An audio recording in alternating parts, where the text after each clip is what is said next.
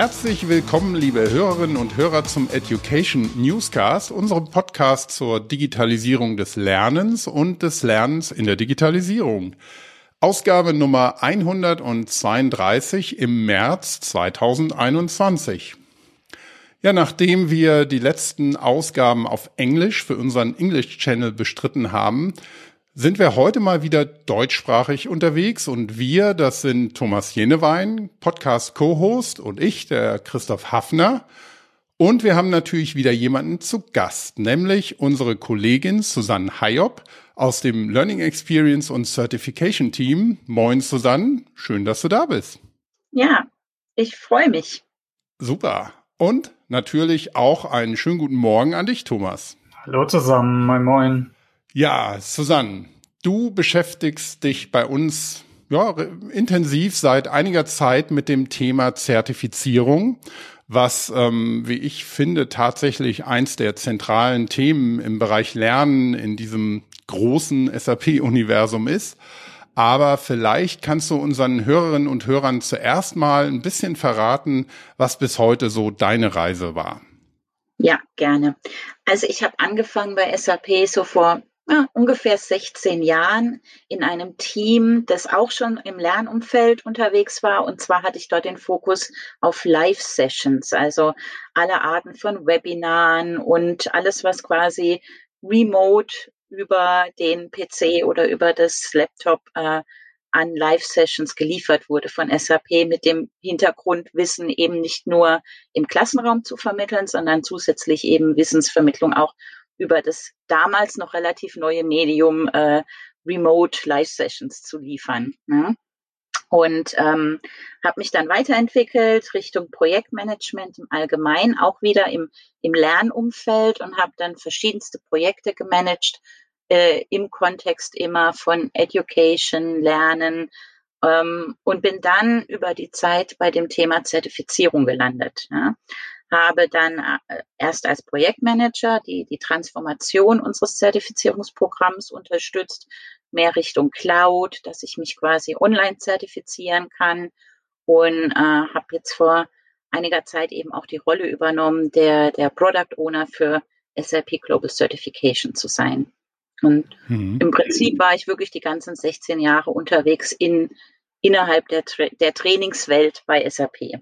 Mhm. Also du hast genau den Hintergrund, den wir heute brauchen, um das Thema mal unter die Lupe zu nehmen. Und ich glaube, das ist auch aus der Erfahrung, die, die ich so hab, wirklich ein ähm, Thema, das den, den Lernenden ungeheuer wichtig ist, aber auch den Kunden, die wir haben.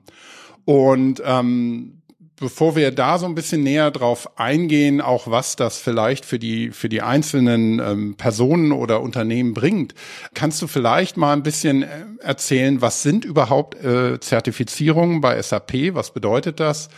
Und ähm, wie grenzt man dann die Beraterzertifizierung als ein ganz gewichtiger Teil davon von den anderen Zertifizierungen ab?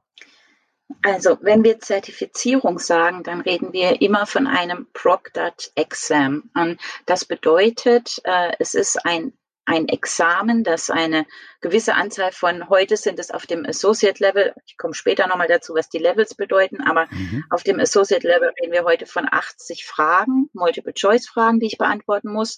Und ich muss diese Fragen unter ja, gewissen Bedingungen beantworten. Also ich muss äh, eine Person vorher zugeschaltet haben, ein, wir nennen das Proctor. Ja ähm, der kontrolliert hat, wer ich bin, der kontrolliert hat, dass ich in einem Raum sitze, in dem ich alleine bin, dass ich keine weiteren äh, Materialien zur Verfügung habe, über die ich zum Beispiel spickeln könnte. Also mhm. es darf kein Buch in der Nähe liegen, es darf kein Handy in der Nähe liegen. Ja? Und, äh, und dann, das meinen wir mit Proctor, der beobachtet mich dann auch die ganze Zeit, während ich dieses Examen äh, beantworte. Und ähm, da, das ist im Prinzip ein ganz anderes Level äh, der, der, der Zertifizierung, die ich dort bekomme, wie wenn ich zum Beispiel einen Self-Test machen würde. Wenn ich jetzt im SAP Learning Hub bin und dort äh, am Ende eines Kurses einen, einen Self-Test ausfülle, da habe ich oft ganz viele, also ich kann den oft so oft machen, wie ich will. Ich habe äh, keinerlei Kontrolle, dass ich den alleine gemacht habe und ich, ähm, ja, das ist so im Prinzip, im Prinzip die Abgrenzung, was ist eine Zertifizierung. Da ist wirklich das wichtige Element. Es ist überprüft worden, dass ich alleine diese Fragen beantwortet habe. Mhm. Ja, und in der Regel ist es ein, äh, ein Standard, dem wir da folgen, ein ISO-Standard, der besagt, es muss von einem Proktor überprüft worden sein. Wir bei SAP fokussieren uns auf IT-Zertifizierung. Ja, und das ist jetzt schon auch die Abgrenzung zu, ähm, was, äh, was sind Beraterzertifizierungen. Also wir gucken immer im IT-Umfeld, dass wir, wir zertifizieren Solution-Wissen. Also es geht bei uns in den Zertifizierungen immer um äh, eine bestimmte Rolle und eine bestimmte Solution. Ne? Und die Rolle ist in der Regel eben Berater ähm, oder eben auch Developer. Das haben wir auch im Angebot. Und dann in Kombination mit einer Lösung. Also zum Beispiel, ich bin Application Consultant für SAP S4HANA. Ne? Mhm. Und dann kann ich mich in dieser Rolle und dieser Lösung zertifizieren. Es ist immer auf den Einzelnen bezogen, auf seine Rolle und auf die Lösung, für die er sich interessiert. Und das ist im Prinzip die Abgrenzung auch zu anderen Zertifizierungen, die es gibt. Ja, also es gibt äh, ja auch die Möglichkeit, äh, äh, End-User zu zertifizieren. Das ist nichts, was wir jetzt in unserem Global Certification Programm im Fokus haben, sondern wir gucken halt wirklich auf ähm, die Rolle Berater oder Entwickler und die Lösung. Mhm. Ne? Ähm, kannst du vielleicht ähm, auch noch mal ein bisschen unterstreichen oder ausführen, was denn nun genau die Vorteile sind äh, von so einer Zertifizierung? Du hast ja diese Selbsttests, diese Self-Assessments auch erwähnt, wo ich ja sagen könnte, naja, ich will ja vor allem das Wissen haben oder ich brauche das Wissen und muss es anwenden können. Und wenn ich so ein Self-Assessment habe, ist das ja vielleicht schon genug. Warum denn eine Zertifizierung? Warum sollte man das tun? Ist ja auch nochmal Stress, ne? Ja, es ist natürlich auch Stress, das stimmt, ja. Ähm, es gibt zwei, zwei große äh, Säulen. Es gibt natürlich für den Einzelnen, der sich zertifizieren lässt, äh, viele Vorteile. Ne? Also es gibt auf der einen Seite monetäre Vorteile. Es gab eine ganz interessante Studie von Pearson Wü, die äh, eine große Datenquelle äh, oder Datenerhebung gemacht haben und dann herausgefunden haben, dass es äh, schon einen signifikanten Anstieg in Job-Promotions, aber auch im, im Gehaltsanstieg bedeutet. Mhm. Was ich selbst persönlich aber am wichtigsten finde, dass bei dieser Studie ist herausgekommen, dass 67 Prozent der Leute, die sich haben zertifizieren lassen, sagen, sie hatten danach deutlich mehr Selbstvertrauen in ihre Arbeit und in ihre Fähigkeiten. Ne?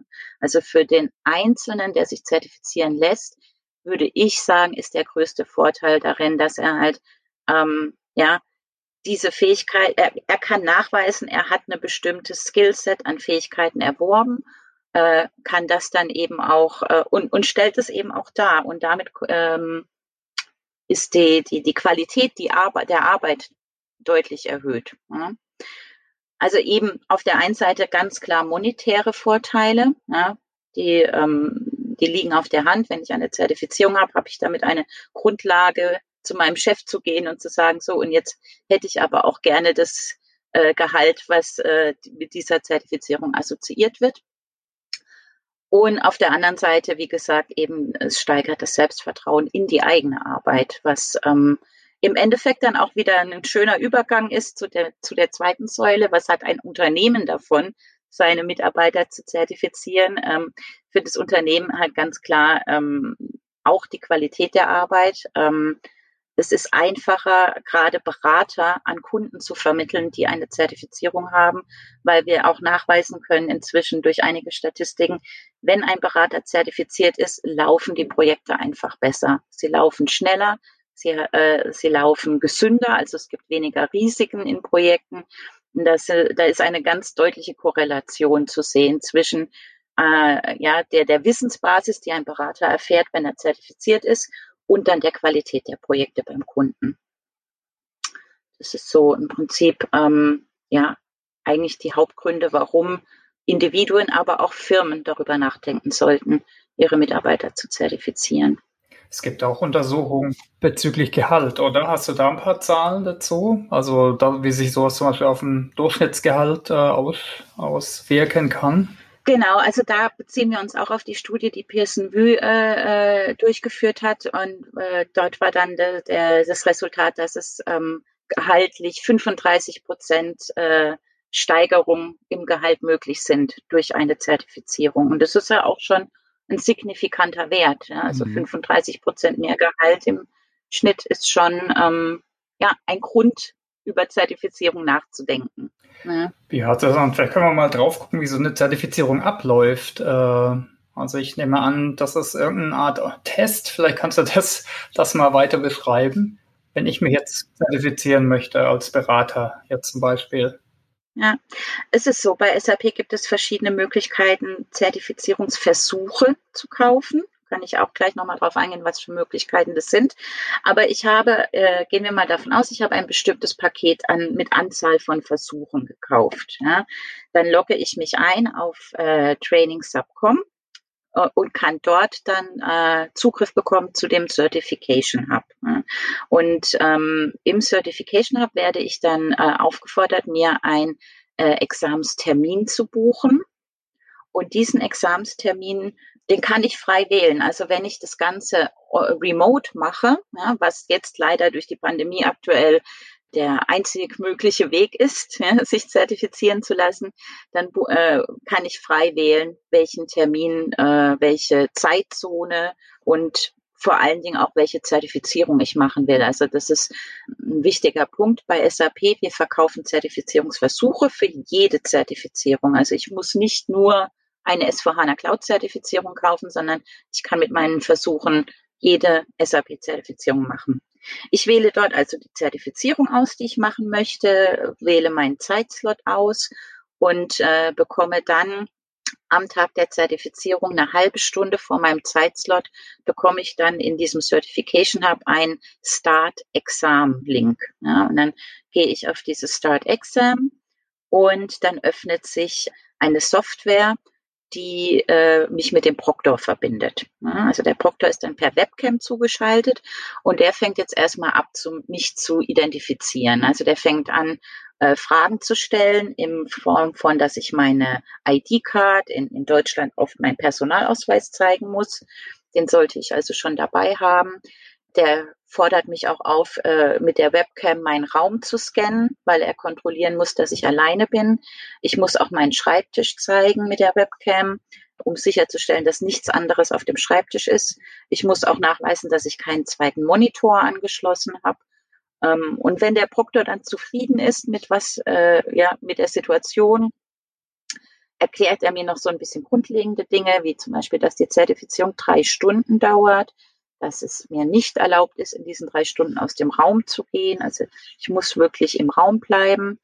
Und dass quasi, wenn, wenn er jetzt das, das Examen beginnt, dass dann mein Monitor gesperrt ist. Also ich kann dann in der Zeit, während ich das Examen ausfülle, nichts anderes mehr machen, wie in diesem Examen die Multiple-Choice-Antworten auszufüllen und eben weiter zu klicken. Ich kann aber nicht mehr zum Beispiel ins Internet gehen und einen Tab, einen weiteren aufmachen. Ich kann mein Mailprogramm nicht aufmachen. Also der Monitor ist komplett gesperrt und es läuft dann nur noch das Examen.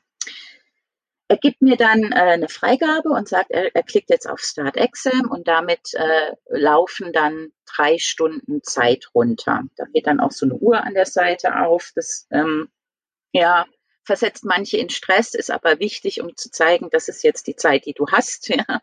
Und die läuft dann so gemütlich die drei Stunden runter, während ich mich durch mein Examen arbeite und dann nach und nach die Fragen beantworte. Ich kann, wenn ich während des Examens Probleme habe, kann ich jederzeit den Proktor ansprechen. Also der ist immer mit mir verbunden. Der ist während des Examens stellt er sich auf Mute, um mich nicht zu stören. Aber ich habe jederzeit die Möglichkeit, dem Proktor zu sagen, hey, ich habe ein technisches Problem oder ähm, inhaltlich natürlich nichts, ja. aber äh, wenn es äh, passieren sollte, dass ich zum Beispiel die Internetverbindung verliere oder so, dann ist der erste Mensch, mit dem ich das äh, besprechen sollte, der Proktor. Ja. Also der Proktor ist praktisch eine menschliche Prüfungsaufsicht, ne? so wie man es von der mhm. Universität her kennt. Genau, genau, ja, genau. Ja.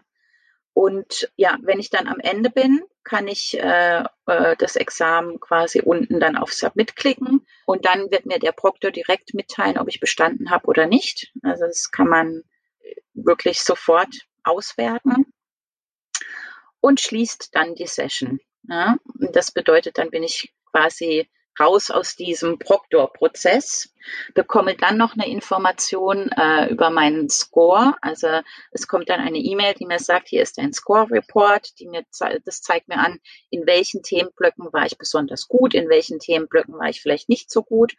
Diese E-Mail bekomme ich auch, wenn ich nicht bestanden habe, weil die mir helfen soll, mich vielleicht für einen zweiten Versuch vorzubereiten, dass ich sehe, okay, ich habe in Themenblock A und Themenblock C äh, zu wenig Punkte erreicht. Das heißt, die zwei Themenblöcke sollte ich mir nochmal angucken. Wenn ich bestanden habe, bekomme ich direkt im Anschluss einen Digital Badge, den ich dann äh, ja in meinen sozialen Netzwerken auch teilen kann, um zu zeigen, dass ich zertifiziert bin und mich auch ein bisschen feiern zu lassen, weil es ja auch ja wie du schon richtig gesagt hattest, Christoph, weil es ja auch Stress ist, überhaupt sich zertifizieren zu lassen. Aber so läuft das Ganze ab. Wie oft kann ich es denn doch mal probieren? Also habe ich unendlich viele Möglichkeiten oder? Nein, das ist äh, genau einer der Punkte, der halt die Zertifizierung abgrenzt von Assessments. Ja? Also ich kann eine Zertifizierung bis zu dreimal probieren. Wenn ich es nach dem dritten Mal nicht geschafft habe, dann äh, muss ich leider warten, bis die Software ein neues Release äh, bringt, damit es auch eine neue Zertifizierung dazu gibt. Aber die aktuelle Zertifizierung habe ich nur drei Versuche. Das reicht aber denn, also das ist schon mehr als genug und sollte, wenn man sich gut vorbereitet hat, kein Problem darstellen. Ne? Ähm, vielleicht mag das dem einen oder der anderen ähm, ein bisschen streng vorkommen, aber ich glaube, ähm, prinzipiell ist eben auch wichtig, dass, ähm, dass man diesen Aufwand betreibt, um auch den Wert von so einer Zertifizierung erhalten zu können, weil was wäre eine Zertifizierung, die so, ja, so nebenbei und mit sehr laxen Bedingungen gemacht wird, das würde ja den Wert auch direkt wieder schmälern, ne? Genau, also ich habe ja schon über die, die monetären Vorteile gesprochen und über die Self-Confidence und das erreiche ich nur, wenn ich einen bestimmten Qualitätslevel in der Zertifizierung habe und das kontrollieren wir wirklich auch streng, dass die, die Zertifizierung diesem, diesen Standards entspricht ja, und eben kein Selbsttest ist. Mhm. Vielleicht eine Frage noch oder Nachfrage zu den ähm, Badges. Du hast die eben genannt und auch schon so ein bisschen erklärt, was da der, der Vorteil ist. Und ähm, die werden ja mehr oder weniger dann unmittelbar nach der Zertifizierung, wenn man sie bestanden hat, vergeben. Ähm, was sind denn genau diese digitalen Badges? Vielleicht kannst du das noch mal ein bisschen erklären und wie kann man die benutzen und welchen Wert haben die am Ende vom Tag wirklich für die Leute, die sich haben zertifizieren lassen? Also früher haben wir immer ähm, Papierzertifikate ausgegeben. Ja, das war nicht nachhaltig, hat auch immer eine Weile gedauert, bis so ein Zertifikat mit der Post dann beim, äh, bei demjenigen war, der bestanden hatte und war relativ einfach zu fälschen. Und vor allen Dingen ein Papierzertifikat war immer nur ein, eine Ist-Aufnahme der Situation an dem Tag, an dem ich mich habe zertifizieren lassen. Äh, mit Digital Badges konnten wir das ändern. Ja? Also Digital Badges sind eine Art von virtuellen Zertifikaten. Also man kennt diese Badges ja auch aus dem Gamification-Bereich, dass man kleine äh, Icons bekommt. Also oft sind sie rund, bei uns sind sie jetzt eckig.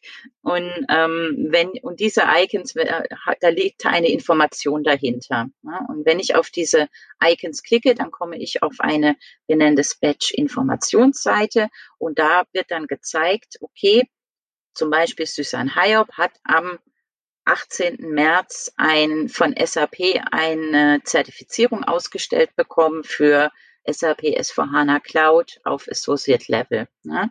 Und das Ganze ist dann verifizierbar. Und zwar zeigt es äh, jederzeit demjenigen, der auf diesen Badge klickt, an, ob das noch so ist. Also bin ich noch zertifiziert, wird über diesen Badge dargestellt. Ne? Ähm, da können wir dann auch gleich zukommen, weil äh, das ist sehr wichtig, wenn es zum Beispiel um das, äh, um die Idee geht, up to date zu bleiben mit seiner Zertifizierung. Was ich als Einzelner dann, als, als Badge-Inhaber dann mit diesem Badge sehr schön machen kann, ist, dass ich ihn ganz toll in meinen sozialen Netzwerken verteilen kann. Ja, etwas, was mit einem Papierzertifikat äh, umständlich ist, ja, kann ich mit einem Digital Badge mit zwei Klicks tun, dass ich ihn direkt nach LinkedIn zum Beispiel teile oder direkt nach äh, Twitter teile. Ich kann ihn auch sehr schön in meine E-Mail-Signatur einbauen. Ich kann einfach sehr viel mehr mit diesem Badge digital tun. Ne? Was heute ja auch wirklich gerade LinkedIn und Xing und Twitter sind ja jetzt nicht zu unterschätzende Netzwerke. Ähm, und da ist es ein großer Vorteil, dass wir diese, dieses Teilen der Zertifizierung im Markt dadurch so einfach machen konnten. Ne? Also könnte ich auch als Recruiter danach suchen, oder? Genau, ja. Also wir haben auch ein, ein Directory und ähm, man kann in der LinkedIn-Gruppe gibt es äh, die Möglichkeit, nach SAP-zertifizierten Beratern zu suchen. Wir können aber auch auf der äh, Directory-Seite von Acclaim selbst auch direkt nach zertifizierten Beratern suchen. Ne? Acclaim ist der Anbieter, den wir nutzen zur, äh, für die Badges. Die heißen jetzt Gradley, die haben sich umbenannt, aber ähm, früher hießen sie Acclaim. Das ist bei mir immer noch drin, dass ich Acclaim sage. Genau, da kann man die sich auch alle angucken. Äh, ne? Kann man einfach googeln oder wir tun es halt in die Show Notes. Wir haben ja übrigens auch noch andere Badges von der SAP, also Knowledge und Skill Badges, zum Beispiel wenn man einen Open SAP Kurs macht, was jetzt nicht so umfangreich ist wie jetzt eine Beraterzertifizierung, ne? dann kann man auch ein Badge kriegen, aber eben so eine andere Version, würde ich mal sagen, oder Variante. Ne? Genau, ja, genau.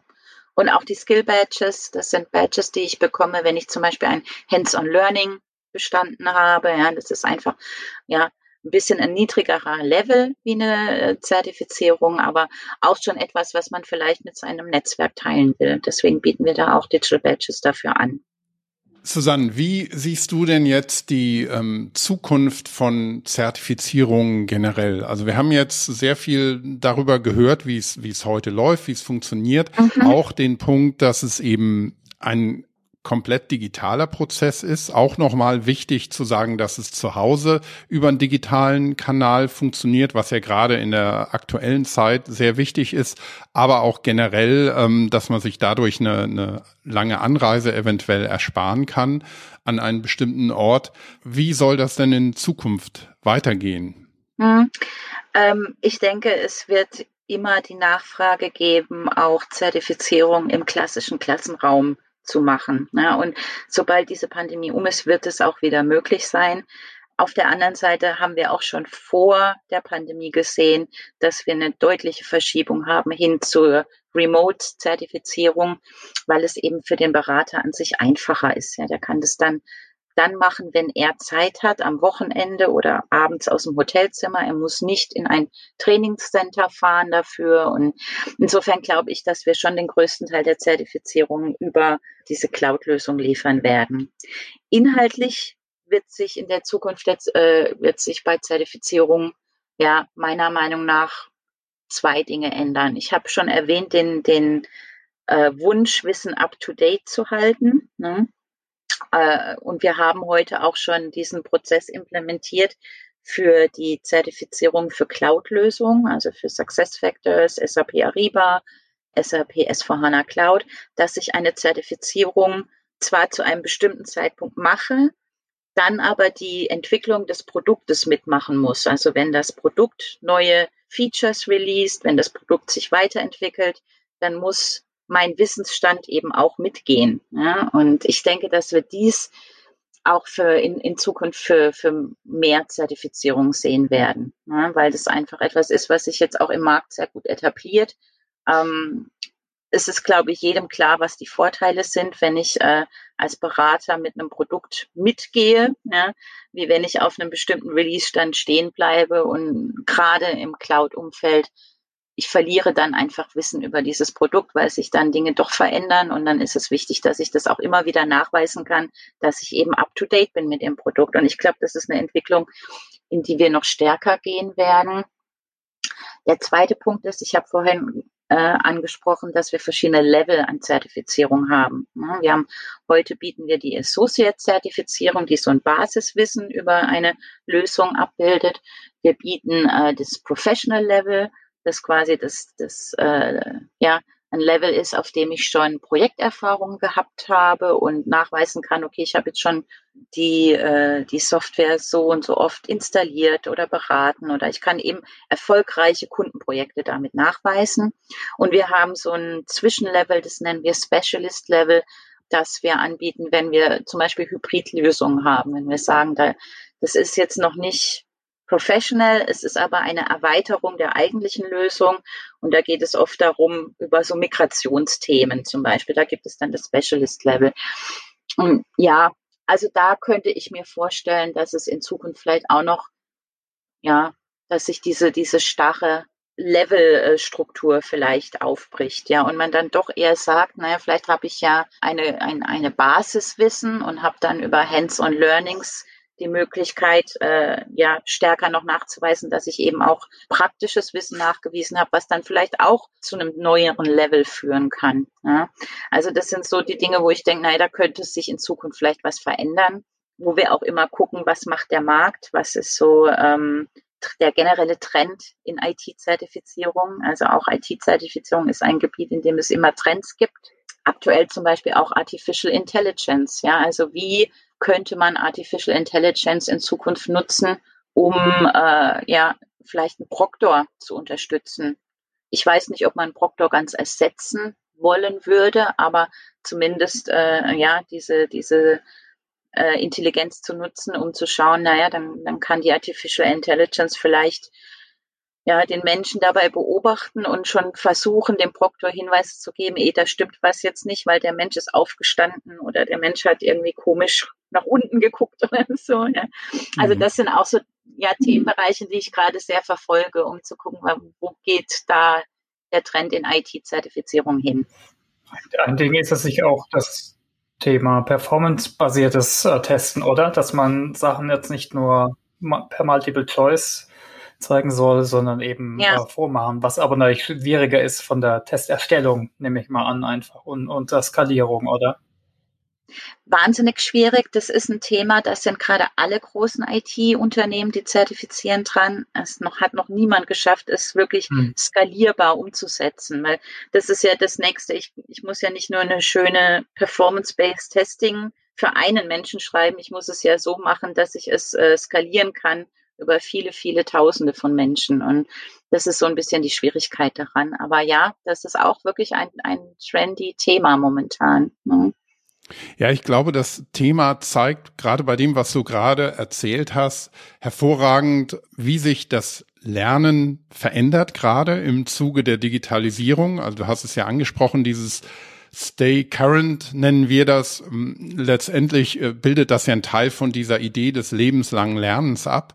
Und auf der anderen Seite ändert sich auch die Art, wie wir lernen und in dem Fall, wie man Prüfungen ähm, abhalten kann, auch wiederum digital. Und äh, das äh, fasst eigentlich nochmal schön unser Leitthema bei dem Podcast zusammen, das ich auch eingangs erwähnt habe, nämlich ähm, dieses Lernen in der Digitalisierung und die Digitalisierung des Lernens selber. Also das finde ich ungeheuer spannend, aber dennoch ähm, bleiben manche Dinge ja gleich, nämlich äh, es werden Fragen gestellt und die Fragen muss man äh, beantworten.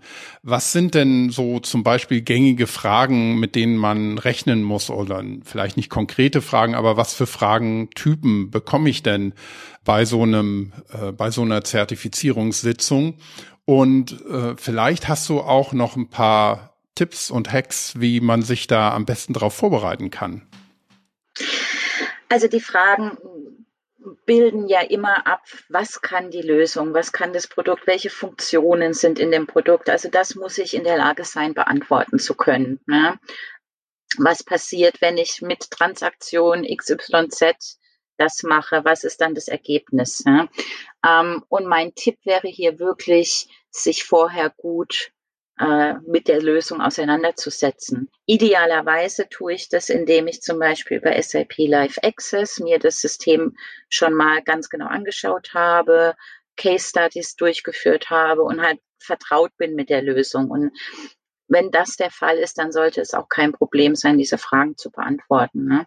Ähm, wir empfehlen immer, dass wir, dass man äh, den SAP Learning Journeys folgt. Also die SAP Learning Journeys äh, stellen immer den, den Pfad dar, wie ich zu einer Zertifizierung komme und was ich am besten tue, um mich darauf vorzubereiten. Ne? Also welche Kurse bietet SAP dafür an, aber auch welche SAP Live Access Systeme stehen zur Verfügung, vielleicht auch welche Webinars könnte ich mir mal anschauen. Ne? Und das ist eigentlich mein Tipp, den ich äh, sehr empfehlen kann, dass man sagt, man guckt rein, welche, für welche Lösung interessiere ich mich. Dafür gibt es mit Sicherheit auch eine Learning Journey. Schau dann, was ist im Become Competent Szenario beschrieben, arbeite diese Materialien durch schaue mir das, äh, die Lösung im, im Live Access System genau an und mache da auch die Case Studies und dann bin ich eigentlich vorbereitet. Ja, das ist, ich würde jetzt nicht ohne jede Vorbereitung in eine Zertifizierung gehen, aber ja. ja.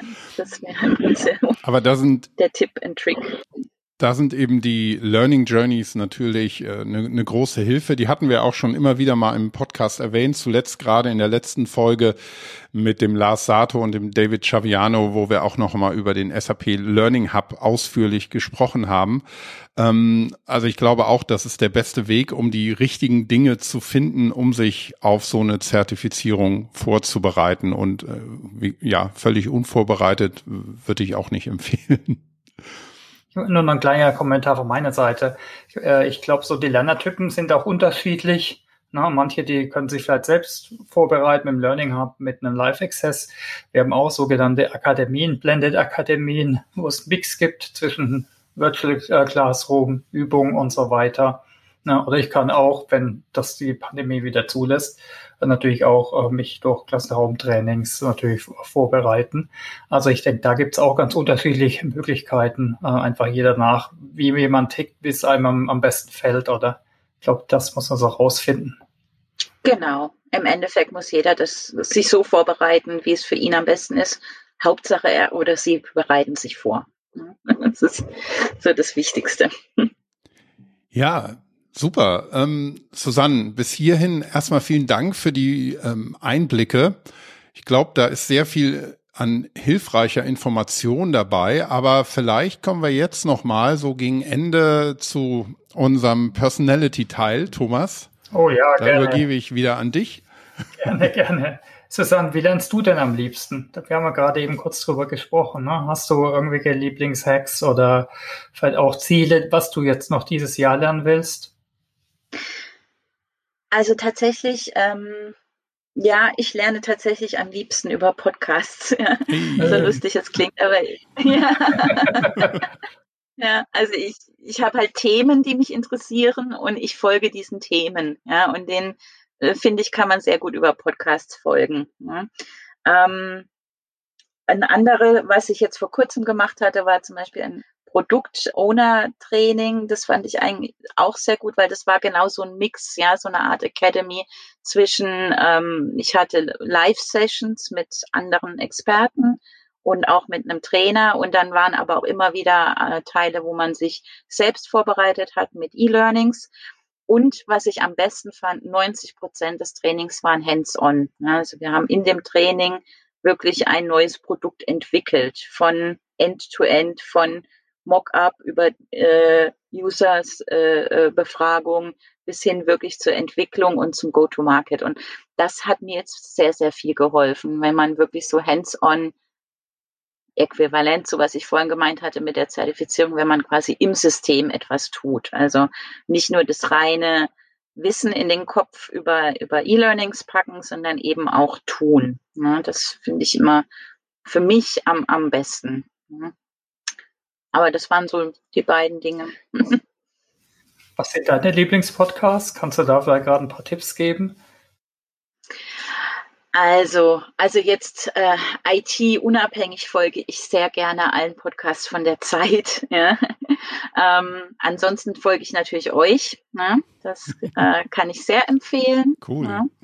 Das hören wir Insofern. gerne. ja. Genau. Ja. Ja, cool. Das teilen wir auf jeden Fall nochmal in den Show Notes. Ja, vielleicht nochmal als letzte Frage, wo kann man denn mehr Infos äh, finden über, über dich, vielleicht auch aber über die Zertifizierung? Mhm. Über mich bei LinkedIn und über die Zertifizierung auf trainingsubcom slash certification. Da ist alles drin, was man wissen muss. Okay, alles klar, dann verlinken wir das auf jeden Fall. Gut. Mhm. Okay, okay, ja. Ich glaube, dann können wir für heute da tatsächlich einen Deckel drauf machen. Das war für mich alles sehr spannend. Ich kenne natürlich schon einige ähm, der Themen äh, ein bisschen genauer, weil wir uns natürlich auch mal in, in unserem Team zusammen ausgetauscht haben darüber. Also es war jetzt nicht alles neu äh, für mich, aber so ein paar Details schon. Und ich hoffe natürlich, dass für unsere Hörerinnen und Hörer viel dabei war dann bleibt mir jetzt nochmal mich bei dir, Susanne, für diese tollen Einblicke und deine Zeit für uns zu bedanken. Und natürlich auch ein Dankeschön an alle, die sich ähm, ja uns angeschlossen haben beim Hören und bis hierhin auch zugehört haben.